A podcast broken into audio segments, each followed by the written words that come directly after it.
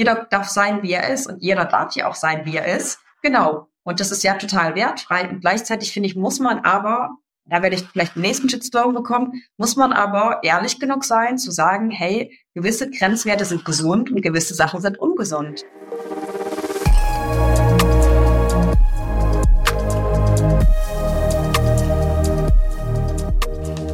Liebe Luise, einen wunderschönen guten Morgen und herzlich willkommen in unserem aktuellen Leader Talk.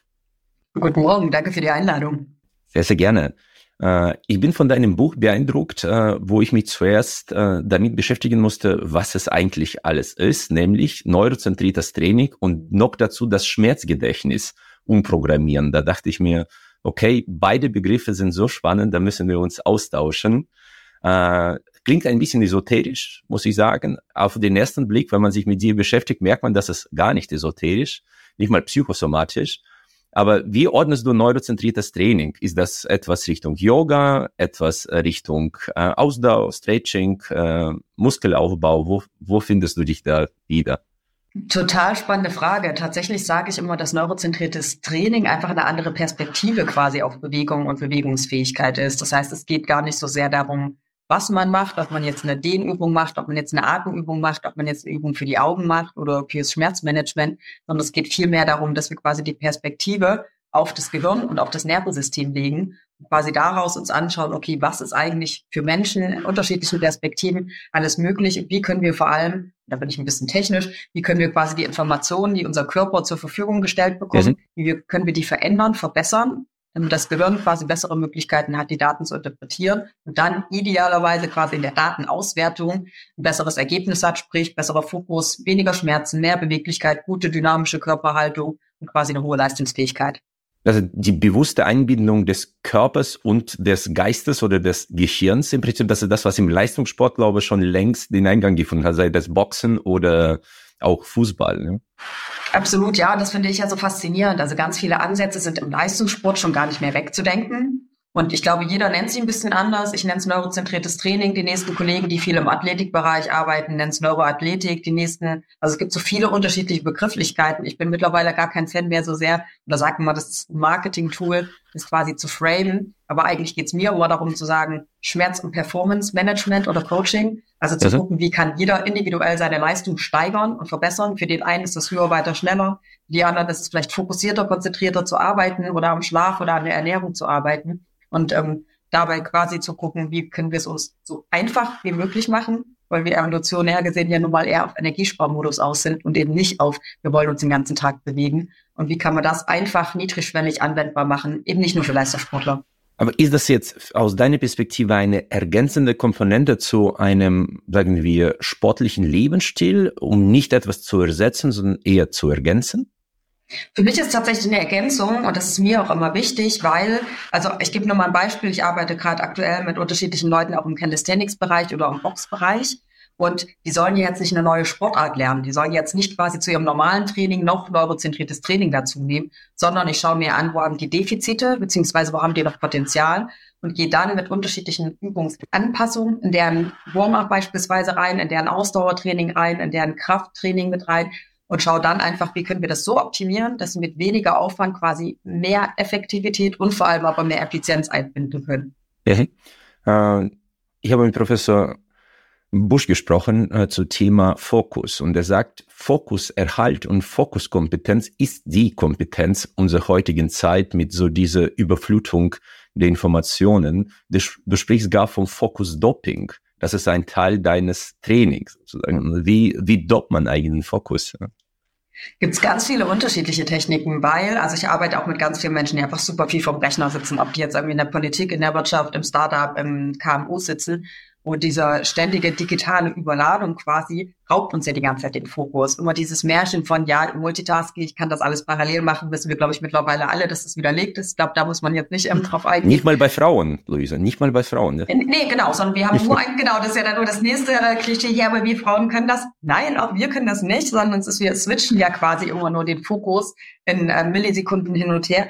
Und aber bei Fokus sich zu überlegen, okay, erstens, man hat quasi so eine genannte Ramp-up-Phase, also wir brauchen eine Phase, um erstmal in diesen Fokus hineinzukommen und dann aus dem Fokus wieder hinaus, das erstmal zu verstehen. Ist für viele schon wichtig, so dieses, ich setze mich jetzt vor dem Rechner und fange an, wird nicht funktionieren, sondern der Körper braucht genauso wie im Krafttraining, im Ausdauertraining quasi ein kurzes Warm-up und da mit unterschiedlichen Methoden von Sound über Atmung und ich arbeite super viel einfach tatsächlich über die Augen zu gehen, weil das wieder etwas ist, was man immer und überall machen kann, egal ob man viel in Hotels ist, ob man ähm, zu Hause arbeitet, ob man irgendwie nebenbei noch Kinder betreut. Ich habe ja viele alleinerziehende Eltern, die ich mitbetreue.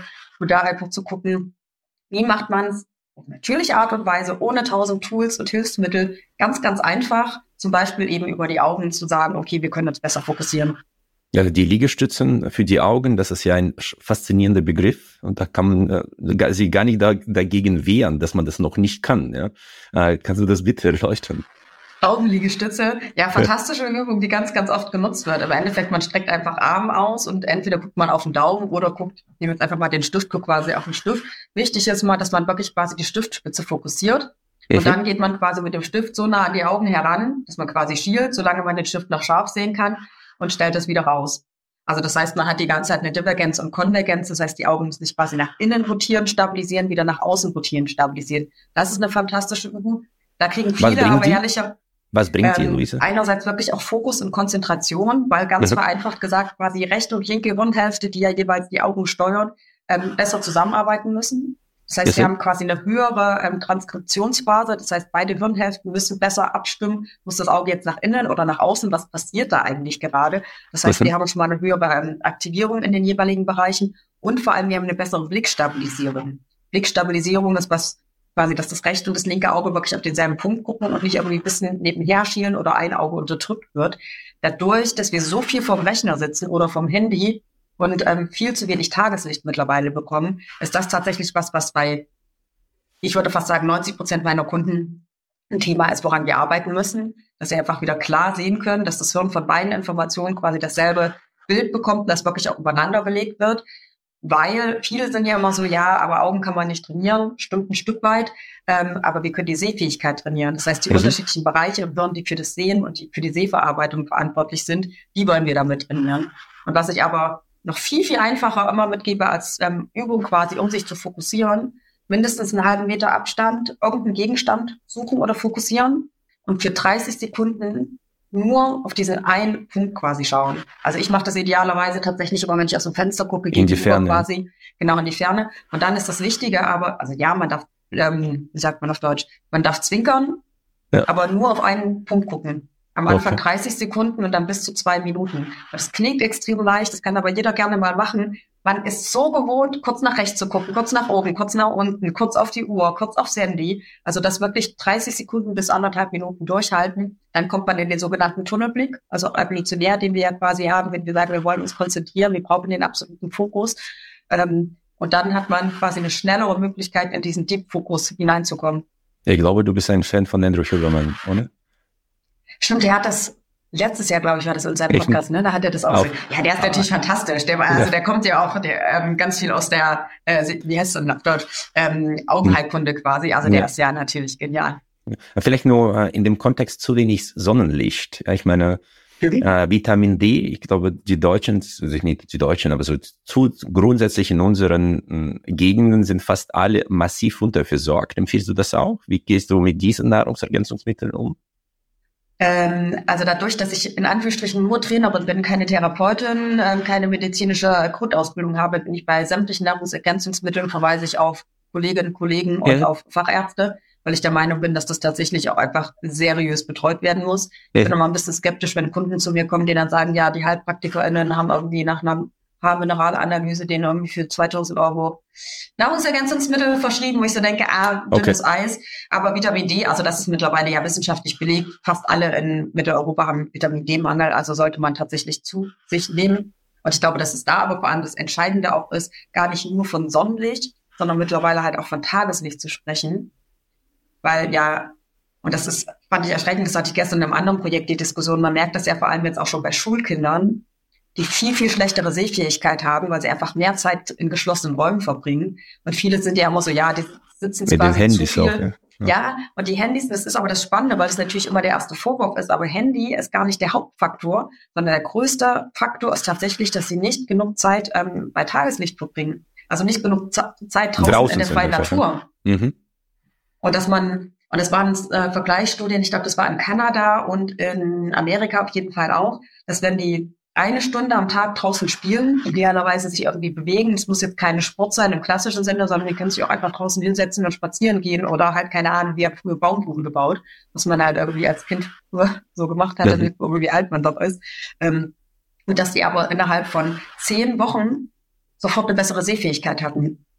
Und das ist, glaube ich, was, was ganz, ganz vielen überhaupt nicht bewusst ist. Mir war das ehrlicherweise lange auch nicht bewusst. Das ist einfach so dieses, das Elementares Gehirn draußen braucht, sein. Ja? Genau, braucht mhm. Tageslicht und gar nicht nur so dieses, ja, wir müssten alle mehr in der Natur sein. Ich wohne in Berlin-Neukölln. Also ich würde natürlich auch gerne irgendwie mit Blick aufs Meer jeden Morgen erstmal eine halbe Stunde am Meer in der Natur spazieren gehen. Das ist halt in Neukölln nicht drin. Aber trotzdem zu sagen, okay, was kann ich aber machen, um Tageslicht so viel wie möglich aufzunehmen, um dann quasi auch meinen ganzen zirkadianen Rhythmus, also quasi meinen Tageswachrhythmus äh, ähm, anzusteuern, ist, glaube ich, total entscheidend und wichtig. Mhm. Nee, sehr, sehr spannend. Da kann ich das auch sehr, sehr gut nachvollziehen. Das merkt man auch äh, bei den modernen Kindern, dass er im Unterschied vor 20 Jahren man die nicht mehr von außen äh, quasi nach Hause holen kann. Also man muss die jetzt quasi rausschmeißen, damit sie draußen sind. Und ja, genau, das ist ja immer so der Kontrast. Ne? Hat sie gedreht. Man auch nur sagen, kommt ihr jetzt bitte mal rein. Ja, ja genau. Dann äh, das Thema äh, Atmung. Ich glaube, mit äh, Nestor und Huberman ist das ja massiv an Bedeutung gewonnen. Du gehst auch sehr, sehr dezidiert drauf ein und hältst viel davon. Ähm, ich meine, abgesehen davon, dass wir äh, Atem immer mit dabei haben, äh, warum ist das so wichtig? Ich sage meinen Kunden immer, Atmung ist die einfachste Möglichkeit, quasi jede Zelle in ihrer Funktion zu verbessern. Also egal, ob es eine Zelle ist die für die Augen, die fürs Gehirn, die für den Darm, für die Haut, für die Haare, völlig egal. Ähm, weil wir, also Atmung ist ja quasi unser Grundüberlebensmechanismus, äh, worüber alle biochemischen Prozesse gesteuert werden. Das heißt, wenn wir die Atmung verbessern und optimieren, hat man quasi in der Kaskade dann Einfluss, einen positiven Einfluss auf alle biochemischen äh, Prozesse. Egal, ob das Hormonhaushalt ist, egal, ob pH-Wert ist, egal ob das biomechanisch quasi die Aufrichtung vom Oberkörper ist, ob das Sauerstoffversorgung von Gehirn und von den unterschiedlichen Geweben ist. Plus, abgesehen von der Augenbewegung, ist Atmung halt das, was wir natürlich am häufigsten machen. Und ich bin da immer, also ich arbeite ja auch mit vielen ähm, aus dem Leistungssport zusammen, ähm, die da immer sind, ja, ja, ist kein Problem, wir machen Atemtraining. Ja, ja, ich habe eine fantastische, ähm, ähm, ein fantastisches Atemvolumen, mein Lungenvolumen ist auch ist alles grandios, meine Sauerstoffwerte ist alles fabelhaft, würde ich aber sage, ja, mag alles sein. Lass uns trotzdem mal gucken, wie viel von deinem Potenzial du quasi im Training ja, nutzt. Mhm. Und wie viel du aber vor allem auch im Alltag abrufst, weil ich habe mich ehrlicherweise sehr schwer getan. Das war vorhin ehrlich äh, für mich, glaube ich, das schönste Kompliment, dass du gesagt hast, es klingt esoterisch, wenn man sich mit mir beschäftigt, merkt man, dass ich alles andere als esoterisch bin. Weil für mich war Atmung und Atemtraining immer so ein bisschen dieses, wir machen die Räucherkerzen an oder stellen mhm. die Vanillekerze hin und wir fühlen in unserem Körper. Hast du noch irgendwie so, weiß ich nicht, Bachmusik oder, also nicht Bach, sondern irgendwie Flussmusik und Wassermusik im Hintergrund, wo ich immer so dachte, oh Gott, fürchterlich, kann ich so gar nichts mit anfangen. Vor allem nach der ersten Bandschein-OP wurde mir aber immer gesagt, du musst mehr atmen, du musst ruhiger werden, mach doch mal Atemtherapie, Atemtraining, bis ich irgendwann mal selber über ein amerikanisches System gemerkt habe, wie effektiv das ist und wie geil man das vor allem aber in den Alltag einbinden kann, weil das ist mein großer Vorwurf ehrlicherweise so ein bisschen an dieses, ich lege mich hin auf eine Yogamatte oder setze mich auf ein Yogakissen und atme. Dann lerne ich, wenn ich mich auf ein Yogakissen setze oder auf eine Matte lege, gut zu atmen. Dann mhm. stehe ich aber auf, gehe in meinen normalen Alltag, wo tausend Sachen irgendwie auf mich einfallen, wo irgendwie ständig Handy klingelt, am Laptop irgendwas aufploppt. Dann habe ich aber den Transfer überhaupt nicht. Und genauso wie ich mit meinen ähm, Kunden dann aus dem Leistungssport quasi in der Sportartspezifität brauche, brauche ich ja bei meinen normalen Kunden, die jetzt nicht im Leistungssport sind, brauche ich ja eine Alltagsspezifität.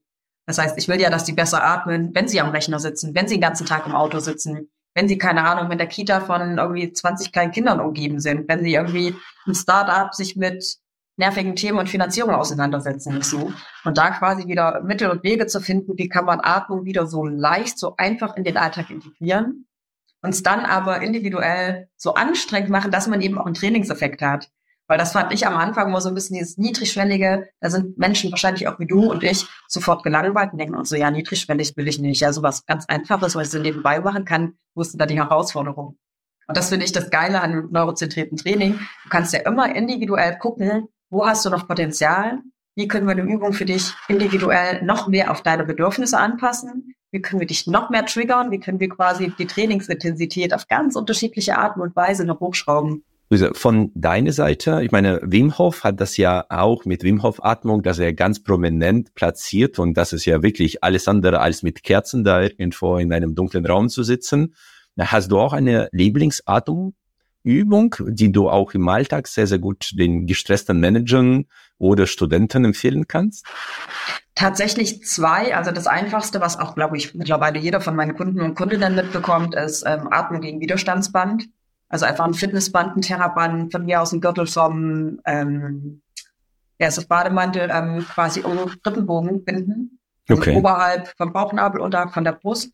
Ich mache das jeden Morgen, jeden Abend, ähm, je nachdem, wie lange ich unterwegs bin, 10, 20 Minuten quasi, ähm, weil man damit quasi diese dreidimensionale Ausdehnung vom Brustkorb von den Rippenbögen äh, triggert. Ich mache das immer, wenn ich nervigen Steuerkram äh, machen muss, weil ich weiß, dass dann mein Blutdruck automatisch hochgeht und ich genervt bin. Das heißt, ich nutze das tatsächlich, um Körperhaltung zu trainieren, um Sauerstoffversorgung zu verbessern und aber vor allem um das unbewusst zu machen, weil wenn du das Widerstandsband umhast, nach zwei Minuten fokussierst du dich darauf nicht mehr. Du hast aber trotzdem diesen Effekt, dass man das Band quasi erstmal wegdrückt, dadurch eine Aktivierung vom Zwerchfell und quasi eine An- und Entspannung von der Ein- und Ausatmenmuskulatur und du kommst in einen ganz natürlichen ähm, Atemzyklus. Wenn man das Band abmacht, hat man die ersten zwei, drei Atemzüge erstmal so, oh Gott, wie frei kann ich auf einmal atmen, wie angenehm ist das auf einmal. Ja, ja. Und ich sage das ganz vielen, die viel hin und her pendeln, weil die Frage ist ja immer so ein bisschen, wann mache ich das? Ich mache das morgens, abends immer bei den Kontaktlinsen rausnehmen, je nachdem, wie lange ich dann in der Wohnung noch rumhuse. Und jeder macht ja morgens und abends halt irgendwie seine Routine, Ritual, wo man das quasi ja. einbinden kann. Mhm. Genau. Deswegen, da hat man irgendwie schon so diese Routine, hat den Trigger und kann sagen, okay, zack, habe ich gemacht. Und das zweite, äh, du scheinst ja auch Andrew Huberman ähm, Fan zu sein, Seufzeratmung. Ja. Also ganz klassisch, weil das einfach die bekannteste ja. Möglichkeit ist, wo man wirklich valide sagen kann, egal auch was die für Grunderkrankungen haben, egal was die für Medikamente nehmen, quasi tief einatmen, zweimal nachziehen. Ich mache es ein bisschen anders als Huberman. Ich lasse immer über die Nase ausatmen. Ich bin mhm. kein Fan von diesem über den Mund ausatmen, weil ich ja allen Klientinnen beibringen will, Fokus auf Nasenatmung und quasi mal dabei die Zunge in der natürlichen Position zu lassen. Wenn die jetzt aber bei Atemübungen fokussiert immer über den Mund ausatmen, merke ich, dass es ganz, ganz vielen schwerfällt, dann zu sagen, hä? Aber ich denke, Ausatmen ist immer über den Mund. Deswegen in meinem Fall, ich bin da ein bisschen spezieller mit meinen Klientinnen. Mund bleibt immer geschlossen. Also Fokus ist immer auf Nasenatmung. Um, Luisa, diese Atmung ist ja kongenial und vor allem, wenn du gestresst bist, sich sozusagen zu entstressen. Kannst du dir vielleicht nur kurz erläutern, auch vorführen? Weil ich glaube, dass es, wenn jemand alleine diese Übung aus dem Podcast mitnimmt, hat er schon so viel gewonnen, dass das ja genial. Ja. Ja, auf jeden Fall. Also sehr, sehr gerne. Und zwar, man setzt sich einfach aufrecht hin und dann atmet man quasi einmal maximal durch die Nase ein, zieht zweimal nach und atmet dann einmal ganz lang und langsam.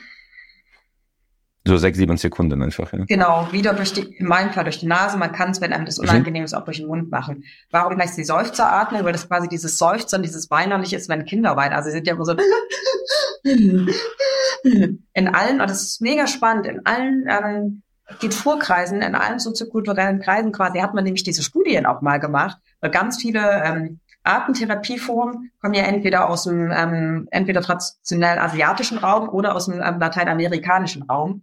Und wenn man aber sich indigene Völker anguckt, ähm, hat man halt tatsächlich, das finde ich immer auch in der Zungenposition das Spannende, dass man idealerweise aber tatsächlich über geschlossene Mund und Nase das machen sollte, weil man dadurch dann quasi on top auch noch natürliche Zungenpositionen hat und das ja auch wieder einen stabilisierenden und vor allem beruhigenden Faktor dazu nimmt. Und wie lange macht man das aus deiner Perspektive? Was ist empfehlenswert? Ähm, also klassische Empfehlungen sind zwei bis fünf Minuten. Und das, das ist das Schöne daran für die ganzen Freaks, die denken, ah, ich muss das jetzt länger machen, dann habe ich einen besseren Effekt. Ja, ja. Nach zehn Minuten hast du keinen besseren Effekt. Also fünf bis okay. zehn Minuten sind das kritische Fenster. Wenn du eine halbe Stunde Seufzeratmung machst, hast du keine zusätzlichen Benefits. Das und das finde ich immer das Angenehme. Ich glaube, es sind sogar fünf Minuten. Es war gar nicht zehn Minuten. Also fünf Minuten wurde in den Studien getestet und die Kontrollgruppen haben dann zehn Minuten gemacht und haben 30 Minuten gemacht und hatten keine zusätzlichen Benefits. Das heißt, man kann sich sicher sein, geil, wenn ich morgens, abends jetzt in der Routine einbaue und wirklich so diese fünf Minuten mich darauf fokussiere, hat man, und das ist das Schöne, nicht nur danach ein, zwei Stunden den Effekt von der Stressreduktion, sondern über den ganzen Tag. Ich finde super spannend, ja, weil ich habe mich zuletzt äh, mit Herzfrequenzvariabilität sehr viel beschäftigt. Ja, ja. ja, das ist ja der beste Indikator für den Stress. ja. für Stresslevel, auch vor allem für den Schlaf. Äh, ich meine, ich bin ein großer Fan von irgendwelchen Trackern, die dir alles bewusst machen, wie, wie, wie es dir jetzt geht. Äh, hast du oder hast du dich mit Herzfrequenzvariabilität beschäftigt?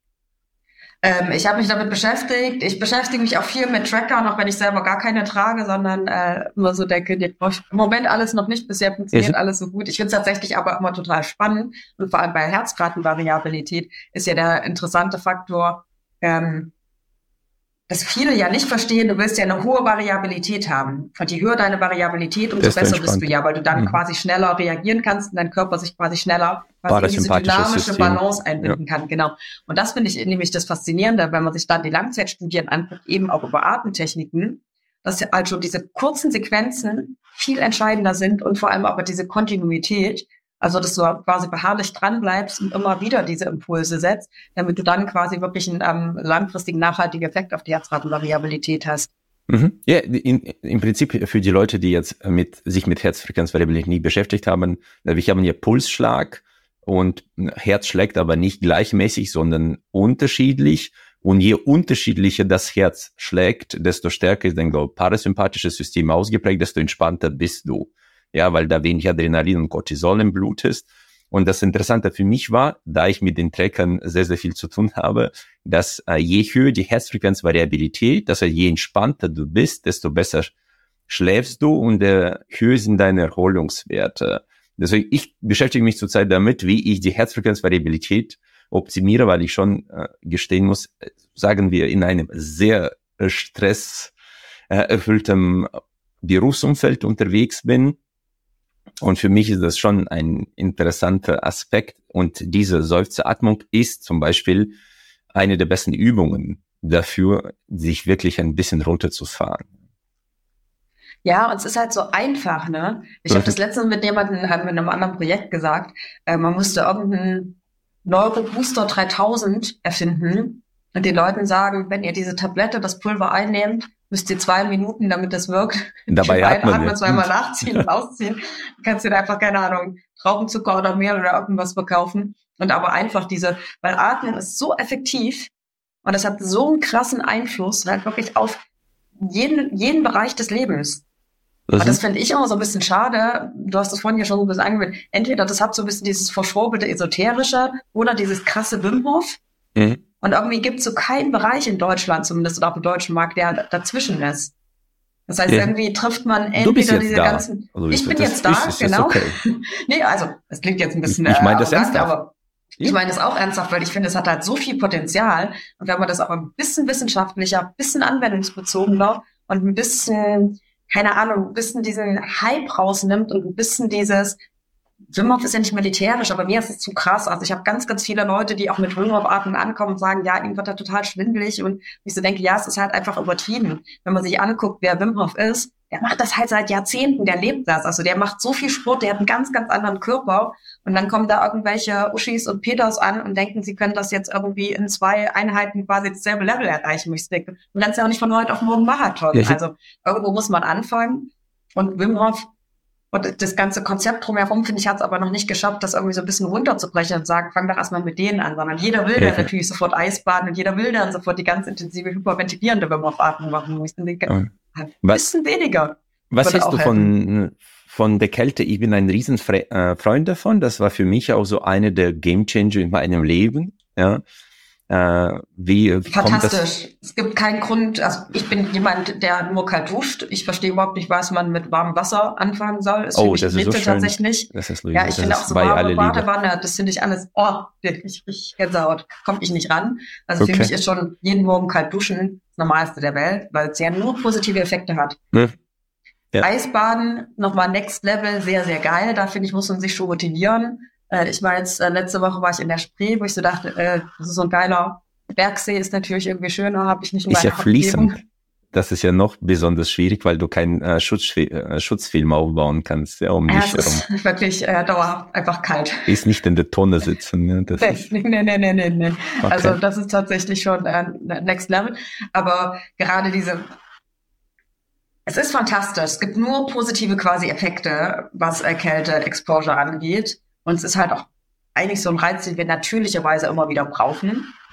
Mhm. Weil vor allem, und das sage ich ganz, ganz vielen. Positiver Stress Frauen, eigentlich für den Körper. Ja, dass wir vor allem, wenn man sich überlegt, dass, also der größte Effekt ist ja quasi, dass durch diese Kälte sich die Blutgefäßwände zusammenziehen. Die Blutgefäßwände haben ja keine klassischen Muskeln, sondern wir brauchen eigentlich diese Wärme und Kälte und diesen Stressreiz auch beim Sport durchs Schwitzen, damit sich quasi die Blutgefäße ähm, dynamisch erhalten. Ähm, und Menschen geben so viel Kohle aus für schwachsinnige Klamotten, die dann diesen Effekt irgendwie angeblich äh, aufrechterhalten sollen und da irgendwie eine Durchblutung fördern, wo ich so denke, Leute, jeden Morgen kalt duschen, fertig. Mhm. Kostet weniger Strom, weniger Wasser wahrscheinlich, weil die meisten Leute deutlich kürzer unter Wasser sind. Es ist fantastisch äh, für Haare, für Haut, es ist fantastisch vor allem aber auch für die mentale Gesundheit. Und ich bin da ja ein bisschen pragmatischer. Also ich habe tatsächlich bei mir einfach warm Wasser gibt's einfach im Bad nicht mehr. Das heißt, ich muss gar nicht überlegen, ob ich jetzt warm oder kalt dusche, sondern ich habe einfach, keine Ahnung, was ist denn das Durchlauferhitzer, wie auch immer das Gerät heißt. Ich habe ausgestellt und denke mir so, ja, fertig, jedes Mal beim Besuch da ist, die so, hä? Ein warmes Wasser geht nicht. Und ich denke, doch, geht schon, soll einmal wieder anstellen, hier habt ihr es. Aber dieses einmal die Entscheidung treffen und zu sagen, hey, klar, kalt duschen ist geil, tut mir gut, tut meinem Körper gut, tut der Muskulatur gut, tut der Durchblutung gut. Also es gibt keinen Grund, es nicht zu machen. Okay. Keinen nee, das, einzigen. Das ist, glaube ich, mit Abstand der beste natürliche Turbo-Booster für alles, was du machen kannst. Und äh, bin ich absolut bei dir. Weniger das, Kaffee, mehr kalt duschen. Würde vielen Leuten gut tun. Und vor allem, und das, deswegen will ich das immer noch dazu sagen, die meisten duschen ja erst warm und fangen dann an und sagen so, ha, was ist dann so kalt? Es ist viel, viel schwieriger, mit einer warmen Dusche anzufangen, und sich dann quasi zu entscheiden, kalt zu duschen, als einmal die Entscheidung zu treffen, ich dusche kalt und das Wasser ist von Anfang an kalt. Ist viel, viel einfacher. Um, Luisa, was hältst du von Hot Proteins oder von der Sauna? Weil das ist ja jetzt, gibt's auch Untersuchungen, die sagen, okay, dreimal, viermal Sauna in der Woche und du hast, äh, glaube 50 Prozent Reduktion alle äh, Erkältungen oder jegliche Krankheiten, glaube ich. Ja fantastisch. Super für genau Immunsystem, super für Haut, super für ähm, die komplette mehr Mikrozirkulation. Ich finde Sauna bloß von der Vorstellung abartig, weil ich mir vorstelle, man atmet den Schweiß anderer Menschen ein. Ich war noch nie in der Sauna, ich werde nie in die Sauna gehen, ich finde die Vorstellung abartig. Luisa, aus der Perspektive des Machens kannst du natürlich dir eine eigene Sauna zulegen in den, ins das Wohnzimmer. Ist richtig. Ja. Das ist richtig. Dann atmest du nur deinen eigenen Schweiß. Dann ist es nur mein eigener Schweiß. Aber also, ich, die Diskussion hatten wir gestern tatsächlich nach dem Calisthenics und alle waren, oh geil, und jetzt Sauna, dann Eisbaden. Wir wissen gesagt, hatte, äh, Sauna wäre ich raus, beim Eisbaden wäre ich wiederum dabei. Nein, aber tatsächlich für Gesundheit ist es natürlich ideal. Jeder, der das machen kann, jeder, der die Möglichkeit dafür hat, also ich finde es immer spannend, Leute, die viel in die Sauna gehen. Ich finde, man sieht denen was an. Die haben auch ein ganz anderes Hautbild. Mhm. Okay, ich bin ein großer Fan von allem, weil das ist ja alles Kontraste und Kontraste ja. äh, Eustress oder Distress. Das ist ja alles im Bereich Eustress. Ja. Äh, und deswegen ist das, äh, glaube ich, sehr empfehlenswert. Auch Kältetherapie, ich habe ja äh, viel gehört über diese Kältekammer, äh. wo man auch vor allem nach den OPs äh, doppelt so schnell auf die Beine kommt, wo ich glaube, das auch nachgewiesen ist, dass das sehr, sehr gut funktioniert. Ja. Total. Ich habe mal drei Jahre in Berlin in einer Orthopädie-Unfallchirurgie-Praxis gearbeitet mit dem neurozentrierten Training und da hatten wir auch eine Kryosauna. Das war schon das echt. Das ist ja in Deutschland noch nicht ganz so. Ich glaube, das kommt jetzt langsam jetzt eher. Der ja. ähm, kommt es langsam, genau die äh, Praxis ist äh, immer Vorreiter gewesen, hatte ich das Gefühl, mit allen technischen ähm, Spielereien quasi. Aber das war schon echt erstaunlich, was so gerade nach OPs, nach Eingriffen tatsächlich so die Regenerations- und Rehabilitationsphasen angeht. Okay. Das ist schon fantastisch, was du einfach wirklich so über diese Extreme einfach so ein, das sage ich ja immer, man muss dem Körper einfach so einen gewissen Stress auch zutrauen und quasi die Stresstoleranzgrenze ausbauen. Das ist ja eigentlich das, was man auch im Training machen will. Ich will die Toleranzgrenze quasi erweitern, Damit dass der Körper wächst, ja. weniger schnell ja. quasi gestresst ist und diese natürliche Stressreaktion quasi später einsetzt. Ja, ich meine, wir müssen ja ein bisschen das evolutionär betrachten. Der Mensch war immer gestresst, aber jetzt kriegst du Essen, wenn du essen möchtest. Du bist immer warm angezogen, wenn es kalt draußen ist, oder du bist in einem äh, kühlen Raum, wenn es da draußen heiß ist. Das heißt, wir müssen vielleicht uns inzwischen künstlichen, körperlichen, positiven Stress zufügen und Kälte, Sauna, Intervallfasten, das ist ja, glaube ich, alles, was dazu beiträgt. Was hältst du von Biohacking? Auch das ist in der Theorie fantastisch. Ich finde, es ist in der Ausprägung manchmal ein bisschen absurd, ehrlicherweise. Ich mag den Begriff Hacking nicht. Also der ist für mich tatsächlich, der kommt ja eigentlich aus der IT und ist ja eher dafür ausgelegt, quasi einen Schaden zuzufügen. Deswegen finde ich den ein bisschen unglücklich äh, gewählt. Ja. ich also denke, du willst ja dem Körper keinen Schaden zufügen, sondern du willst ihn ja eigentlich erweitern und ähm, quasi ja, auch da Potenzial entfalten und gucken, was ähm, noch machbar ist. Äh, ich habe ja zwei Artikel auch mal drüber geschrieben. Ich finde es total schwer, wo fängt Biohacking an, was ist, ich sage ja immer Bioempowerment. Ähm, das ist ja alles so ein bisschen in der Definition so ein bisschen, finde ich, schwierig zu greifen. Ähm, klassisch ist ja Biohacking immer mit Technik verbunden. Und viele, die dann aber sagen, keine Ahnung, sie gehen morgens innerhalb der ersten 90 Minuten raus und tanken ein Tageslicht, ist das schon Biohacking? Ja, dann bin ich auch ein Biohacker. Es ist Biohacking, wenn ich mir überall Wasserbläser hinstelle. Äh, ja, dann bin ich Biohacker, aber ähm, okay. ich supplementiere nicht, ich arbeite nicht mit irgendwelchen Tech-Sachen um mich selber zu optimieren, sondern ich versuche tatsächlich ehrlicherweise immer so ein bisschen, was hat uns Mutter Natur mitgegeben, was kann ich 24-7 überall, egal wo ich bin, auch wenn Stromausfall ist, nutzen.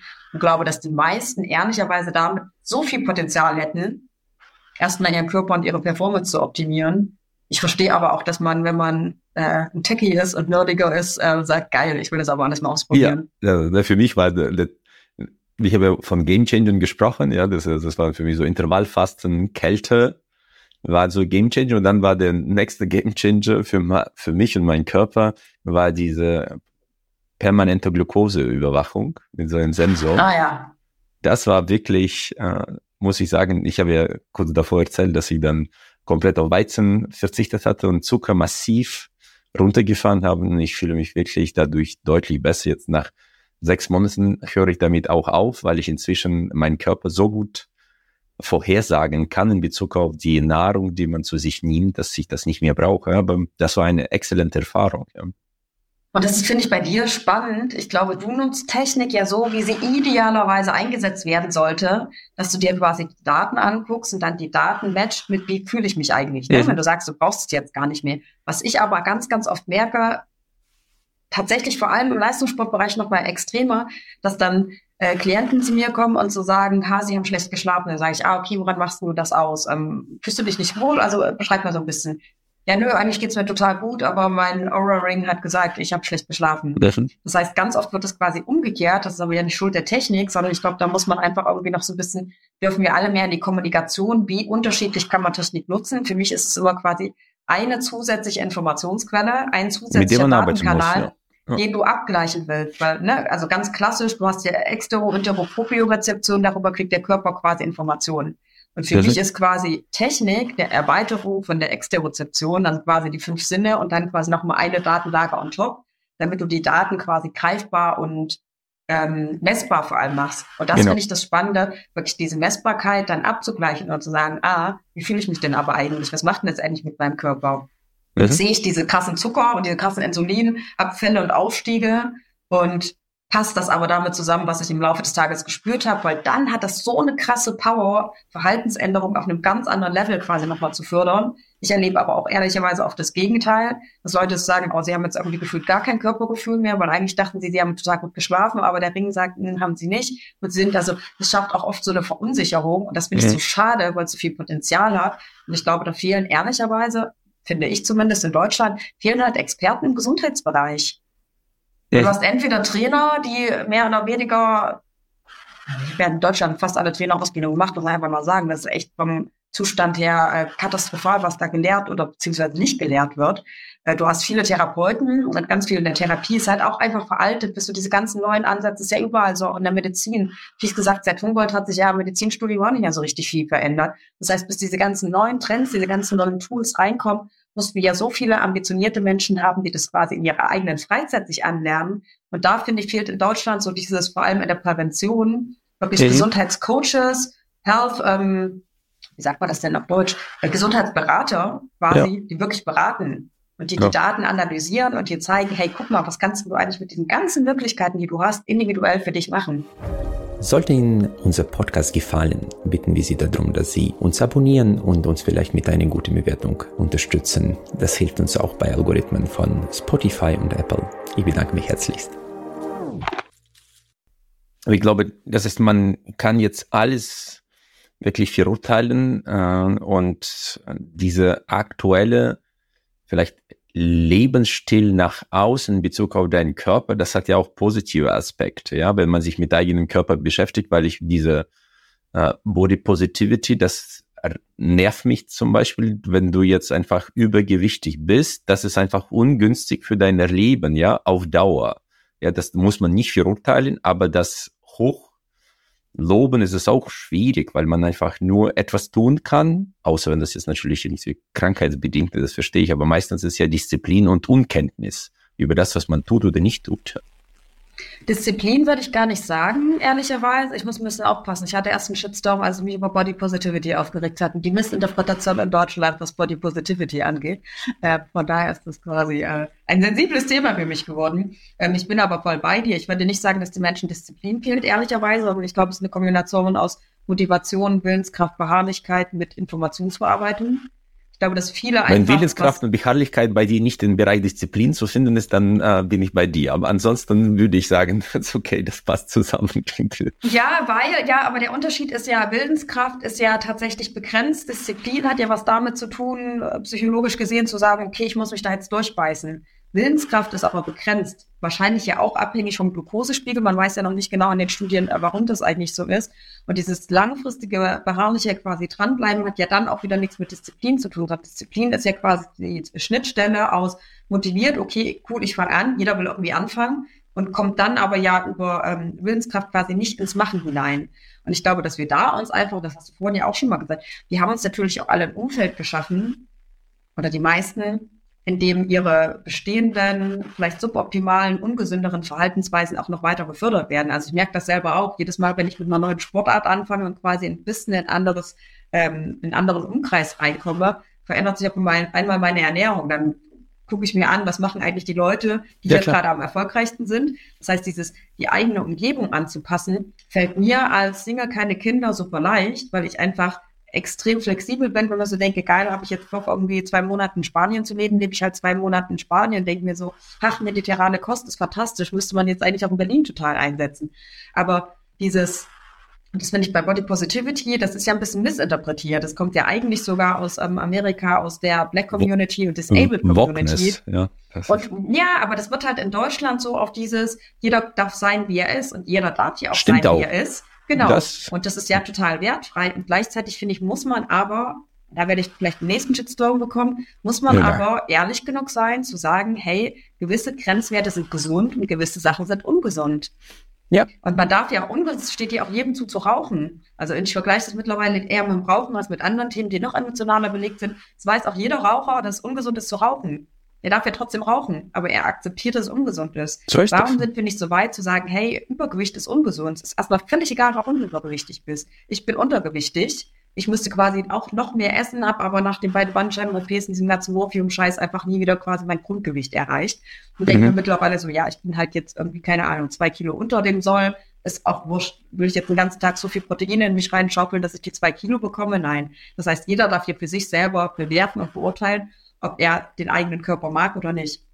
Aber ich finde, dass wir halt zumindest auch in Deutschland es schaffen sollten, für die Prävention und für eine gemeinsame Kommunikation sagen zu dürfen, gewisse Werte und gewisse Körperbilder sind einfach nicht mehr gesund und haben direkten Zusammenhang mit Diabetes, mit Parkinson, mit Alzheimer. Und diese ganzen Früherkrankungen, vor allem die ganzen kardiovaskulären, ich weiß gar nicht, wer das mal gesagt hatte, das sind ja alles Entscheidungen. Das geht wieder ein bisschen in deine Richtung, was du ja. auch gesagt hast. Das sind ja bewusste Entscheidungen im Lifestyle. Ob die immer so bewusst sind, ich glaube, viele sind da unbewusst, aber es sind Lifestyle-Entscheidungen, warum wir übergewichtig sind, warum wir uns zu wenig bewegen. Und das ja. haben wir selber in der Hand. Und das ist so schade. Ja, Luise, der beste Spruch dazu, easy choices, hard life. Hard choices, easy life. Oh ja, geil, den übernehme ich, den schreibe ich mir auf. Das ist so. Und äh, ich muss, äh, da bin ich in einem Punkt mit dir nicht einverstanden. Ich glaube, dass die Disziplin ist eigentlich die Brücke zu unseren Zielbildern, ja, weil das mhm. äh, sich durchzubeißen ist genau das, was den meisten fehlt, weil wir werden jetzt vielleicht kurz auch über die Neujahresansätze sprechen. Das ist ja äh, Neujahresvorsätze, die sind jetzt gerade eben hoch in Kommen. Das heißt, so in Fitnessstudios werden die ersten drei Wochen unglaublich äh, voll sein von motivierten Menschen, ihr, äh, ihre Welt komplett zu verändern und sich selbst auch. Und nach zwei Monaten lehrt sich äh, das Fitnessstudio wieder. Und das ist ja nicht, weil die Motivation jetzt plötzlich fehlt, sondern sie ist einfach weg, weil das ja Dopamin ist auch weg. Und dann muss man einfach sich durchbeißen, um Dopamin wieder äh, vielleicht kommen zu lassen. Deswegen, für mich ist ja äh, Disziplin das größte Talent, weil ohne Disziplin ist jedes Talent nichts. Ja, deswegen, ich bin da äh, sehr, sehr eigenermächtigend unterwegs und dafür ist Disziplin einfach der beste Weg. Ja. Aber ob das du, du den Willen nennst oder Conscientiousness, das ist ja total egal. Ja. Da bin ich bei dir. Total. Ich finde das Spannende ist aber halt herauszufinden, wie schafft man das, quasi dauerhaft aufrecht zu erhalten. Das geht ja nicht, das wissen wir mittlerweile.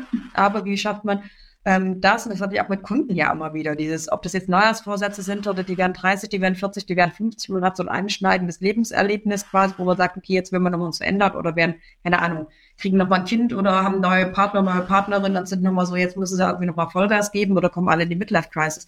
Und wie schafft man das aber, das so attraktiv zu machen und dann wieder in Anführungsstrichen so einfach zu machen. Und da kommt man ja immer zum Decision Fatigue, also diese Entscheidungsunfreudigkeit oder Entscheidungsmüdigkeit. Und ich ja. glaube, dass das total unterschätzt wird. Und das ist ja quasi der, die größte Sollbruchstelle bei ähm, Willenskraft und Willensstärke, dass man einfach ab einer gewissen Intensität und ab einer gewissen Anzahl an Entscheidungen, die man schon treffen musste, die Entscheidung nicht mehr treffen kann. Ja. Das finde ich so schade, weil ich glaube, gerade dieses Beispiel Fitnessstudio, wenn ich den ganzen Tag irgendwie auf Arbeit war, tausend Entscheidungen treffen musste und dann abends so sagen muss, fahre ich jetzt ins Studio, ja oder nein? Was mache ich denn für einen Trainingsplan? An welche Geräte gehe ich denn dann? Und das ist nämlich das Spannende, finde ich, wenn man sich anguckt, die Leute, die seit, keine Ahnung, Jahrzehnten regelmäßig drei, vier, fünf Mal die Woche trainieren.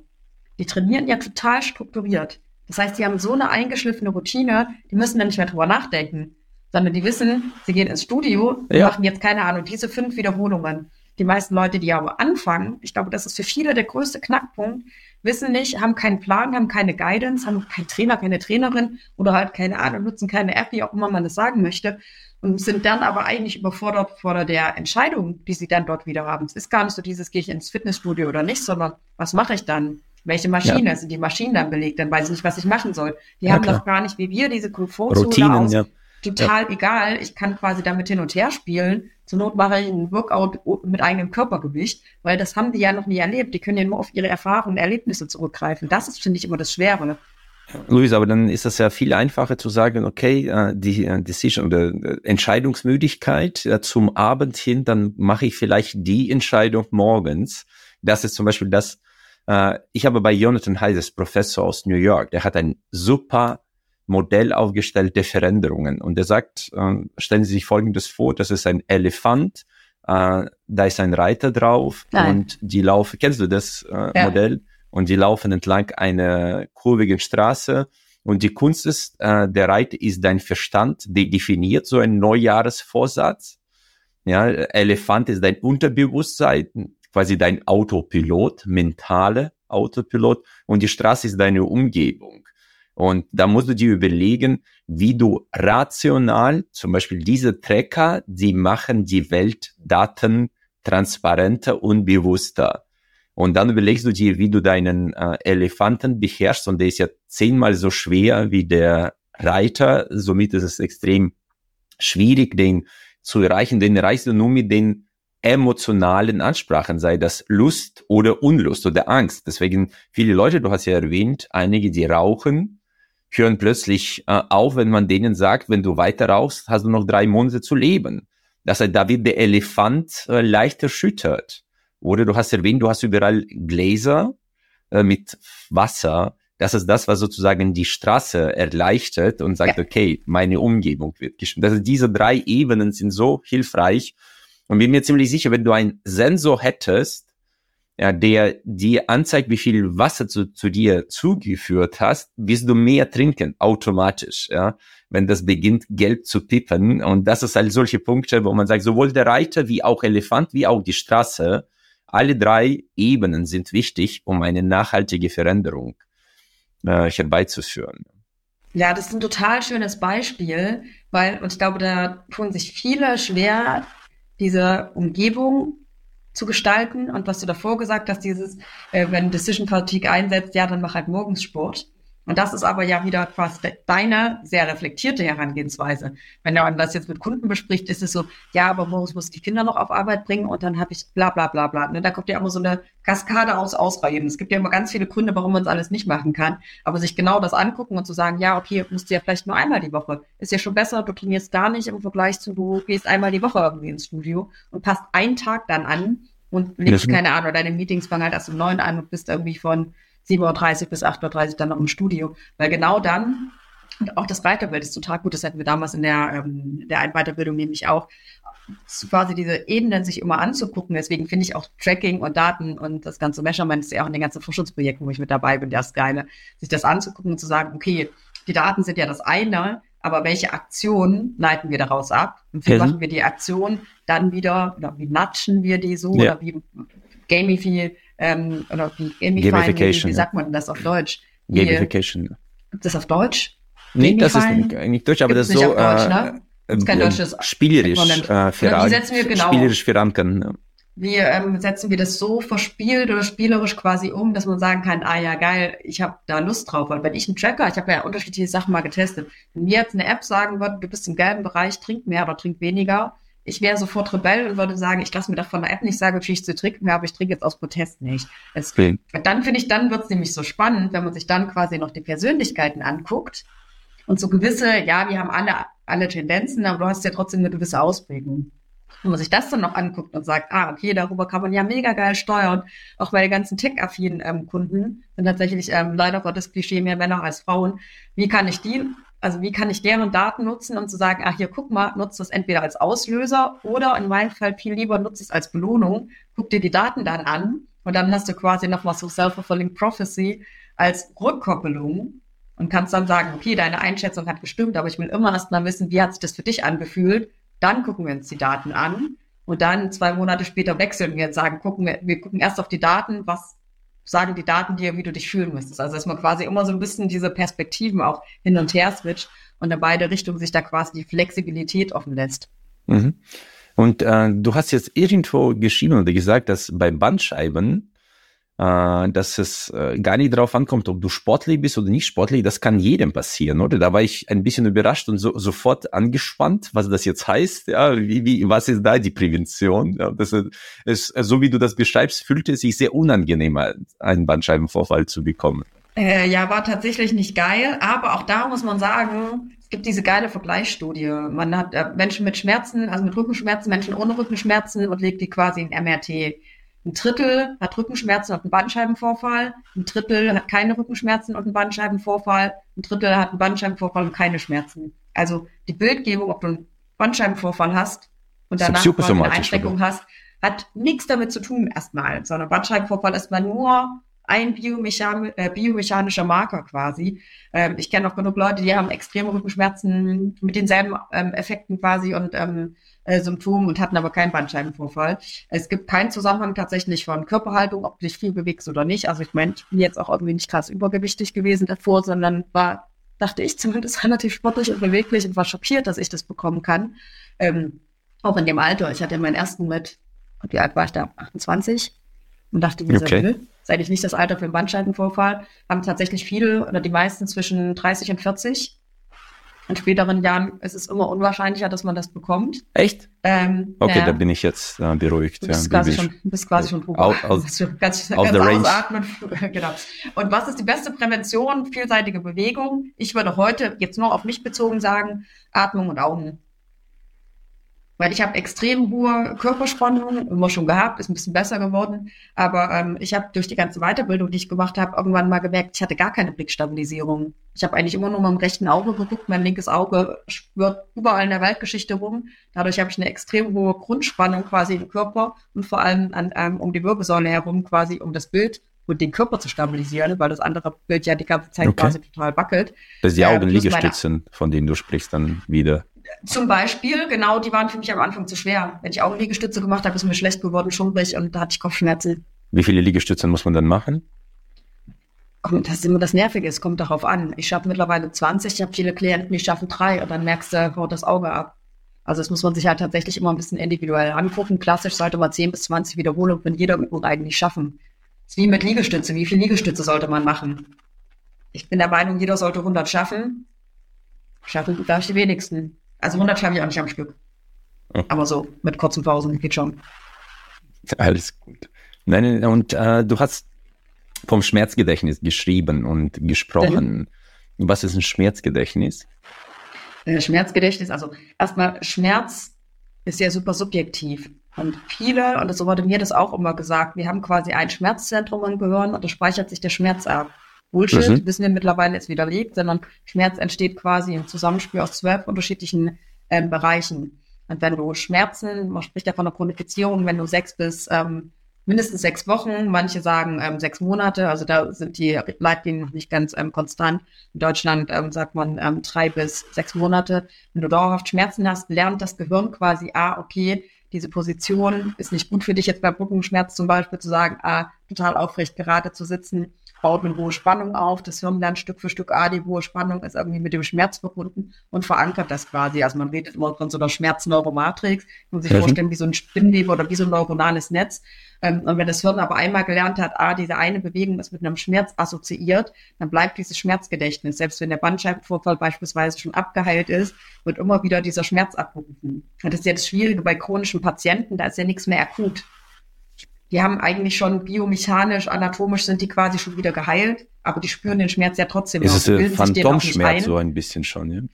Hm, nee, Phantomschmerz ist ja tatsächlich nur nach Amputation, okay. also wenn es das Körperteil schon gar nicht mehr gibt, aber das ist immer das gute Beispiel. Im Hirn ist das Körperteil ja trotzdem noch abgebildet. Also wir haben ja quasi Landkarten von allen Körperteilen. Und deswegen war damals nach dem Zweiten Weltkrieg ja diese ganze Forschung so relevant, weil auf einmal tat das Bein weh, was aber amputiert wurde. Bei meiner Oma war das tatsächlich mit dem Fuß auf. Die hat nur gesagt, ach, die Ferse tut so weh, äh, weil die halt davor nicht Kubitus hatte, also quasi wund gelegen. Und selbst als das, der Fuß abgenommen wurde, war sie immer so, ah, ihre Ferse, ob man mal ihre Ferse bitte irgendwie eincremen können. Und sie hat das Gefühl, die reißt auf.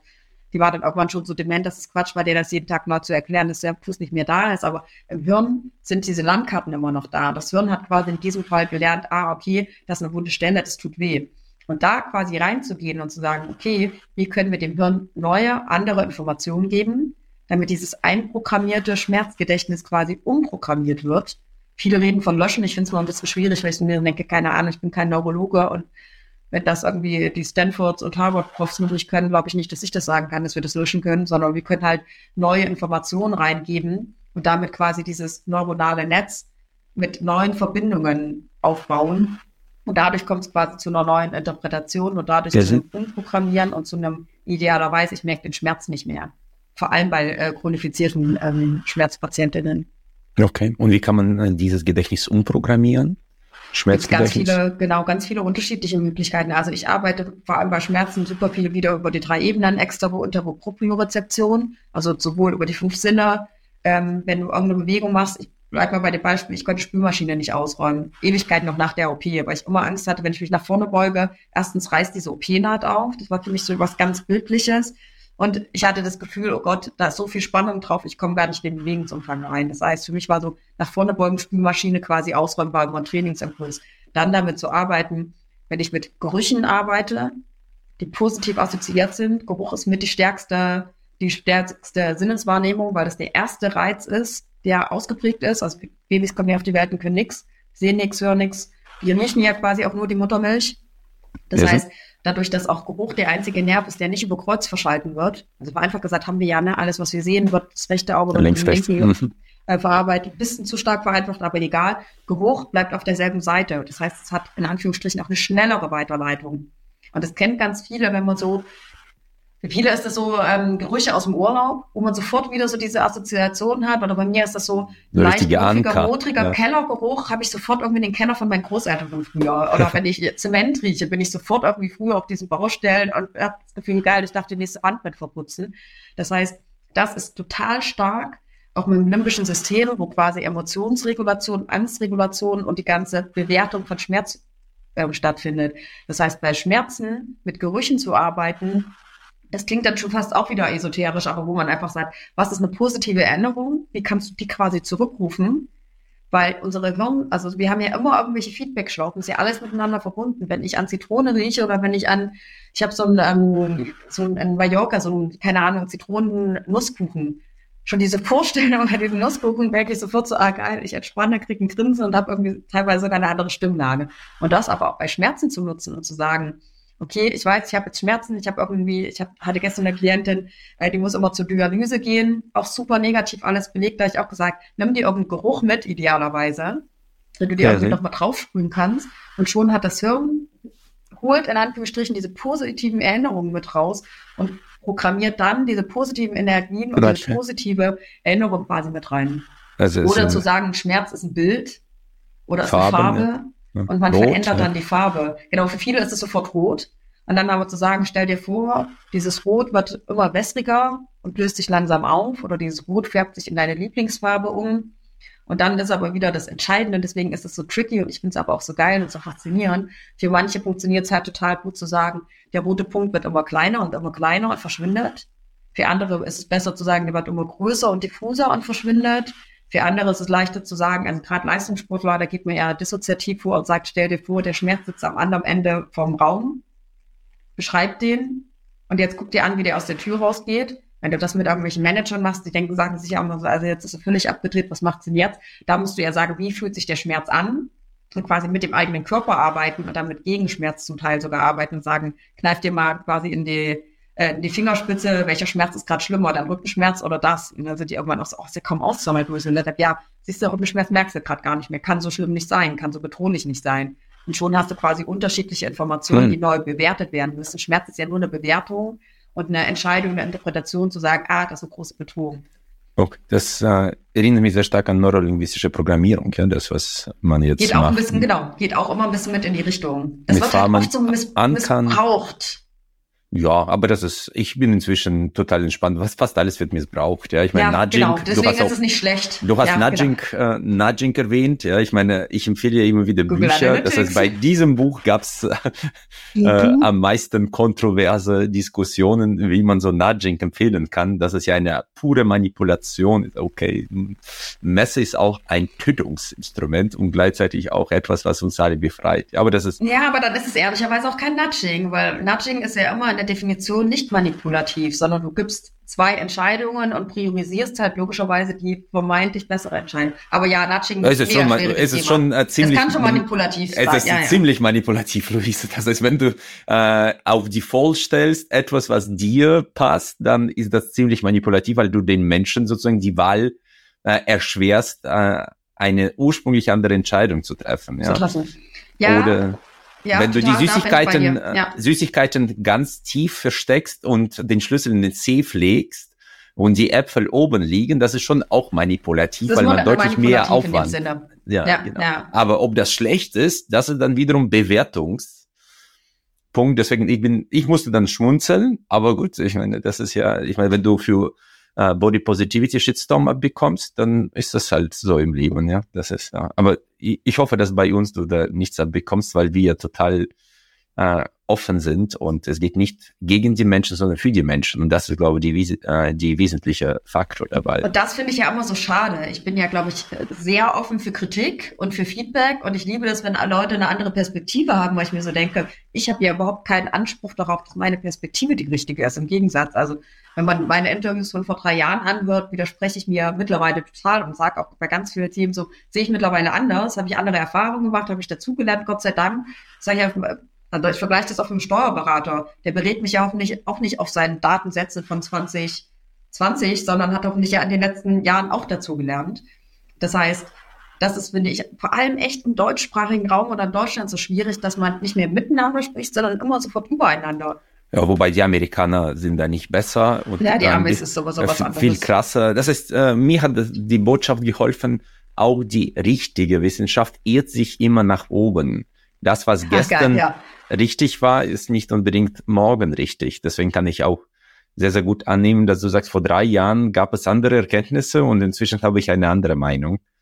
Und äh, das ist okay. Das ist das Schöne an Wissenschaft. Da muss ich aber auch sagen, das habe ich durch die ähm, Wissenschaftsprojekte gerade tatsächlich durch diese Studien auch nochmal viel, viel mehr gelernt. Zu dieses, ich stelle eine Hypothese auf und die guten Wissenschaftler, oh, merke ich immer wieder, die hoffen ja, genau, dass sie sie widerlegen können und sagen, ah, nee, stimmt gar nicht, wir haben wieder was gelernt. Ja. Und jetzt stellen wir die nächste Hypothese auf. Also dieses immer wieder lernen wollen, geht natürlich damit einher, zu, dass du zu dich selber immer wieder verwerfen widerlegst. zu genau. können. Genau. Genau. Und genau. aber nicht dich selber, sondern deine Annahmen. Ich glaube, das muss man, und da ist es spannend, da darf man sein Ego mal ein bisschen zurückschieben ich lerne ja. die Sachen ja auch nicht, weil ich selber im Labor stehe und da irgendwas Neues herausgefunden habe, sondern ich kann ja auch nur konsumieren und mir anhören, wo ich denke, ah, das könnte sinnvoll sein, ah, das könnte was Interessantes sein.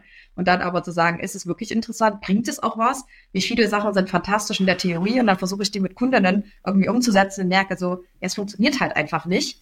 Mhm. Also auch Aber da ist ja Evidenz auch immer quasi aus dem persönlichen Rahmen heraus. Das ist ja wie Wahrheit der ersten Ordnung, Wahrheit der zweiten Ordnung, alles, ja. Ich meine, irgendwann ja. ist die Wahrheit auch Interpretation und wenn man einfach immer mehr dazu lernt, dann geht man damit auch einfacher um, ja. Und ich bin da total entspannt. Ich aber, ich, ich stehe nicht für eine absolute Wahrheit.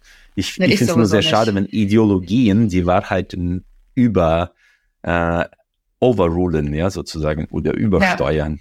Und dann ja, kriegst du absolut. Shitstorm, ja, weil du nicht ja. in das Weltbild reinpasst und amoralisch dich ver verhältst. Ja. Vielleicht letzte fachliche Frage, Schmerzeimer, fand ich auch faszinierend. Kannst du das ein bisschen ausführen? Schmerzeimer beziehungsweise Gefahreneimer. Also wenn man sich quasi vorstellt, man hat einen Eimer und da kommen alle Einflüsse rein. Also wie ist deine Bildung, wie ist deine Bewegung, wie ist deine Ernährung, wie ist dein soziales Umfeld, wie ist dein Arbeitskontext, und der Mensch ist in der Lage, wie ist dein Schlaf? Also, ne, wie sind quasi alle mhm. Kontexte? Und der Mensch ist in der Lage, super viel auszutarieren. Also, ne, auch du als Beispiel schläfst wahrscheinlich nicht so viel, wie du schlafen solltest, hast ein super hohes Stresslevel, bist viel unterwegs, kommst wahrscheinlich auch nicht immer so irgendwie auf deine ganz perfekte Balance. Oder junge Eltern, die teilweise ja gefühlt eigentlich gar nicht mehr schlafen. Das heißt, der Körper ist immer in der Lage, Sachen auszugleichen. Irgendwann, wenn sich aber zu viele Sachen in diesem Eimer angehäuft haben und angesammelt haben, läuft der über. Mhm. Bevor der überläuft, hat der Körper quasi normale Ventile, um wieder Sachen rauszulernen. Und das Ventil kann halt ein Schmerz sein, zu sagen, ey, irgendwas funktioniert hier nicht, du musst etwas ändern. Das Ventil kann genauso aber eine depressive Verstimmung sein, das kann Magenprobleme sein, das kann Migräne, Kopfschmerzen, was auch immer, Bewegungseinschränkung sein. Und idealerweise, das ist immer meine Aufgabe, finden wir aber Ventile, bevor Schmerz, Depressionen, Grunderkrankungen, Einschränkungen, Anspannungen, Stress quasi, bevor die überhaupt auftreten, zu sagen, okay, was ist eigentlich mein Ventil? Und für den ja, einen ist es halt eher Ernährung und zu sagen, ey, ich erstelle meine Ernährung um. Für den nächsten ist es zu sagen, ich habe ein toxisches Umfeld, ich verlasse meinen Partner, meine Partnerin und schon geht's mir besser. Für den nächsten ist es, okay, der Job macht mich so unzufrieden, ich suche mir einen neuen Job. Für den nächsten ist es vielleicht einfach zu sagen, hey, ich versuche ein bisschen mehr Bewegung in meinen Alltag einzubauen und schon kann ich andere Sachen quasi wieder tolerieren. Und deswegen, Schön. ich mochte, ich habe das das erste Mal erlebt und dachte mir so, Gott, ist ja mega komplex weil alles spielt ja auf einmal eine Rolle. Und du musst dir jetzt quasi alle Lebensbereiche angucken. Mittlerweile denke ich mir eher, ey, geil, das ist wie so ein Buffet. Ich kann mir jeden Tag mal rauspicken, was ist für mich jetzt am realistischsten umsetzbar. Wenn ich irgendwie unterwegs bin, ähm, jetzt hier irgendwie im Hotel und Airbnb und mir so denke, ich bin hier nicht in meinem routinierten Umfeld, sondern hier sind irgendwie alle Sachen anders. Aber ich kann auf Ernährung achten, ich kann meine Trainingsroutinen umsetzen. Habe ich jetzt hier mein Studium, meine Sachen? Nein, natürlich nicht. Habe ich aber andere Themen, die ich mich dann quasi meine Atmung, mein kaltes Duschen trotzdem wieder in eine Routine zurückholen. Mhm. Ähm, und deswegen mag ich dieses Bild so sehr. Okay. Äh, gibt es äh, Möglichkeiten, Indikatoren äh, zu erkennen, wie voll dein Eimer ist? Gereiztheit, okay. Schlaf, also wirklich dieses Dünnhäutigkeit mhm. und Ernährung. Wenn man okay. nur noch Scheiß frisst, um sich selber vollzustopfen und zu betäuben. Frustrationsessen sozusagen. Ja. Was übrigens, und du wenn hast man nicht selbst reflektiert ist, Umgebung fragen. Ja, ich nutze es bei ganz vielen Pärchen tatsächlich, dass ich sage, ey, fragt mal euren Partner, eure Partnerin, was die denken, wie voll euer Eimer ist. Ich habe übrigens äh, auch äh, gelernt bei äh, Professor Haut, es gibt ja so einen Trend zu Isophomismus. Man ähnelt sich seinem Umfeld sehr stark an, auch sogar den äh, äh Tieren, ja, Haustieren. das ist Gut, dass ich keine Haustiere habe. Ta tatsächlich, tatsächlich äh, nachgewiesen. Und äh, der Punkt, den du erwähnt hast, wenn du dich in einem toxischen Umfeld äh, befindest, zum Beispiel in einer Partnerschaft, dass du dann äh, dich verlässt, man muss dabei aber einen Aspekt, glaube ich, immer berücksichtigen, man nimmt sich immer mit. Absolut, definitiv. Also es ist immer erstmal auf jeden Fall. Nur weil man jetzt umzieht oder auszieht oder was auch immer. Und einen neuen Job Ahnung, annimmt Job und dann sucht. plötzlich den gleich beschissenen äh, Chef antrifft und nur beschissene Kollegen, dann würde ich irgendwann fragen, okay, vielleicht. Vielleicht sitzt das Problem vor dem Rechner. Ja, ja, ähm, genau. Ähm, definitiv. Also diese Selbst, ich glaube, diese Selbstreflexion, das stimmt, aber das ist ein guter Punkt. Ich setze da immer viel voraus, weil ich natürlich irgendwie mit dem Klientel arbeite. Die kommen alle zu mir, die gehen alle die extra Meile, die sind schon alle sehr reflektiert und arbeiten immer erstmal an sich. Und ich denke mir aber dann ganz oft so, ey, ich glaube, du bist nicht alleine das Problem, sondern halt auch deine Umgebung. Und das ist aber das Geile und das Spannende, was du gerade gesagt hast, man gleicht sich seiner Umgebung an. Es gibt ja auch dieses, du bist das Ergebnis aus den fünf Personen, mit denen du die meiste Zeit verbringst und sowas. Und das wissen wir alle, aber die wenigsten nutzen das. Ja, sind ganz gezielt. Ich bin, also für mich war Corona fantastisch. Bin eine der wenigen Corona-Gewinnerinnen, glaube ich, tatsächlich auch gewesen in allen Lebensbereichen und dachte mir dann so, auch so alte Freundschaften, die einfach nur noch aus Bequemlichkeit oder aus schlechtem Gewissen aufrechterhalten wurden, wo ich mir mittlerweile denke, geil, ich habe so viele inspirierende Leute um mich herum. Ich wechsle in Anführungsstrichen so oft tatsächlich auch die fünf Leute immer mal wieder zwischendurch aus, wo ich so denke, geil, ich will mehr aus diesem Kontext haben. Ich brauche jemanden, wo ich quasi mehr Wissen und mehr Inspiration aufsaugen kann. Ja, das mag alles einfacher sein, wenn man meinen Lebensstil lebt. Aber ich glaube, dass man das viel, viel mehr tatsächlich auch als Tool nutzen kann, zu sagen, ja, wie will ich denn werden? Will ich so ja. werden wie die Kollegen, die sich die ganze Zeit aufregen? Nee, dann verbring auch nicht deine Kaffeepause mit denen. Energieverschwendung. Na, ein guter Punkt.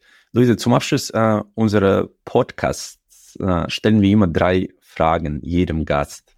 Ja. Äh, du kannst das spontan äh, beantworten. Manchmal ist es nicht so einfach, aber wir probieren es jetzt. äh, gibt es ein Buch, das dich in deinem Leben äh, sehr geprägt hat? Atomic Habits. Okay. Von James Clear. Also der Klassiker kennt, hm. James Clear kennt man, glaube ich. Hm. Ich bin auch sein Newsletter-Fan, glaube ich, Nummer eins, weil mich das einfach jede Woche immer noch mal so neuen Impuls gibt. Okay, sehr, sehr schön. Äh, was würdest du mit all deiner Weisheit von heute deine 20-jährige Luise empfehlen? Ein Ratschlag. Reise mehr und probiere mehr aus. Okay. Sehr, sehr gut. Und jetzt kommt ein bisschen anspruchsvollere Frage. Was ist äh, der Sinn für Leben für dich? Der Sinn des Lebens. Oder des Lebens. Die Welt, das klingt jetzt sehr kitschig, die Welt ein bisschen besser machen. Okay. Sehr, sehr schön. Eine tolle Botschaft zum Abschluss unseres Gesprächs. Ich möchte mich sehr herzlich bedanken. Das war absolut schmerzfrei und sehr inspirierend. Ich danke dir herzlich und wünsche dir einen tollen Abschluss des Jahres, lieber Luise. Danke dir auch.